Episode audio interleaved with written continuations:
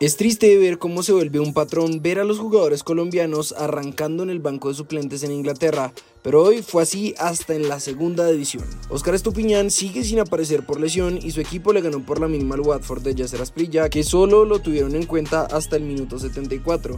Misma cosa que le pasó a Ian Poveda con el Blackpool, pero que terminó salvando a su equipo y dándole el gol de la victoria. En la primera división, Sinisterra entró de cambio al 65 en la derrota de Leeds. Jerry Mina sigue chupando banca con el Everton porque ni un minuto le dan.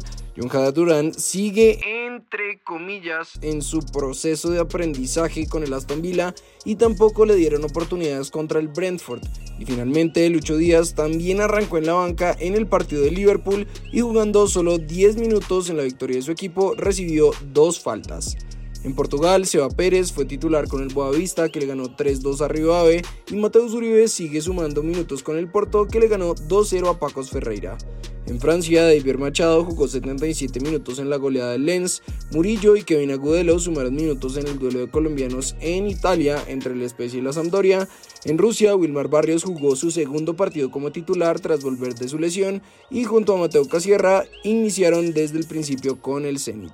En España, Luis Suárez fue titular en la derrota del Almería, Falcao está lesionado como les contamos ayer por lo que no estuvo en la derrota del Rayo y aunque Bernardo Espinosa jugó un buen partido con el Girona y estuvo desde el arranque, no pudo evitar la derrota de su equipo. Rafael Santos Borré volvió a la banca con el Frankfurt y aunque salió para la segunda mitad, su equipo recibió una paliza del Borussia Dortmund y están novenos en la tabla. Para terminar en la Superliga griega, Santiago Mosquera logró su primer tanto en ese país con el Oficrete y en Argentina, a pesar de este gol de Brian Castillón con Unión de Santa Fe, su equipo cayó 2 a 1. Nos vamos a Brasil, pues hay novedades sobre la posible llegada de James al Botafogo. Desde Globo Esporte reportan que ya una propuesta formal del equipo y aunque los números no se conocieran, el ofrecimiento sería por una temporada con una cantidad fija mensual, la cual se podría incrementar por objetivos y rendimiento deportivo. James aún no habría dado respuesta, pues como sabemos tiene ofertas desde Turquía que también lo tientan. Lo bueno es que parece que la hinchada lo quiere sí o sí en el equipo, pues según un sondeo hecho por ellos mismos es un pedido importante para el club, como lo dice este hincha.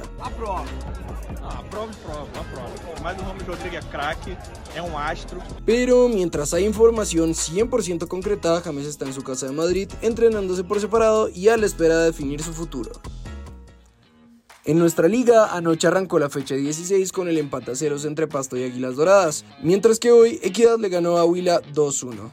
Con hat-trick de Kevin Viveros, Cali goleó Alianza Petrolera, Junior versus Jaguares y Santa Fe vs Bucaramanga empieza a las 8 y 30 pm en el Campín, del que por cierto se quejó Alberto Gamero. El problema son los conciertos, hay dos partidos aplazados por dos conciertos, eso es lo que hay que evitar, hay que buscar otro escenario para los conciertos y dejar el Campín para el fútbol. Para terminar, el periodista uruguayo Eduard Piñón se refirió así de Millonarios tras vencer 2-0 a Peñarol. No somos consumidores del fútbol colombiano. Hoy vimos un equipo que no sé hasta dónde llegará a la Sudamericana, pero que tiene una manera de jugar que no hay un solo equipo uruguayo que lo pueda sentir igual. Los tipos iban progresando con mucho toque, un momento que parecían un equipo brasileño. ¿Ustedes qué piensan, cracks? ¿Será para tanto?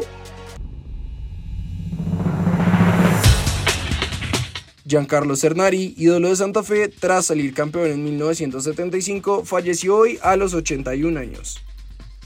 El colombiano más amado en Brasil. Así destacó Fluminense a John Arias tras llegar a sus 100 partidos con el club. Julián Quillones nuevamente marcó un doblete en la victoria del Atlas y estaba solo un tanto de igualar al líder de la tabla en la Liga MX. Seré mejor que mi tío, dijo Miller Vaca, sobrino de Carlos, que actualmente juega en Barranquilla Fútbol Club. La revista 442 incluyó a Oscar Estupiñán en la lista de los 50 mejores jugadores del ascenso inglés.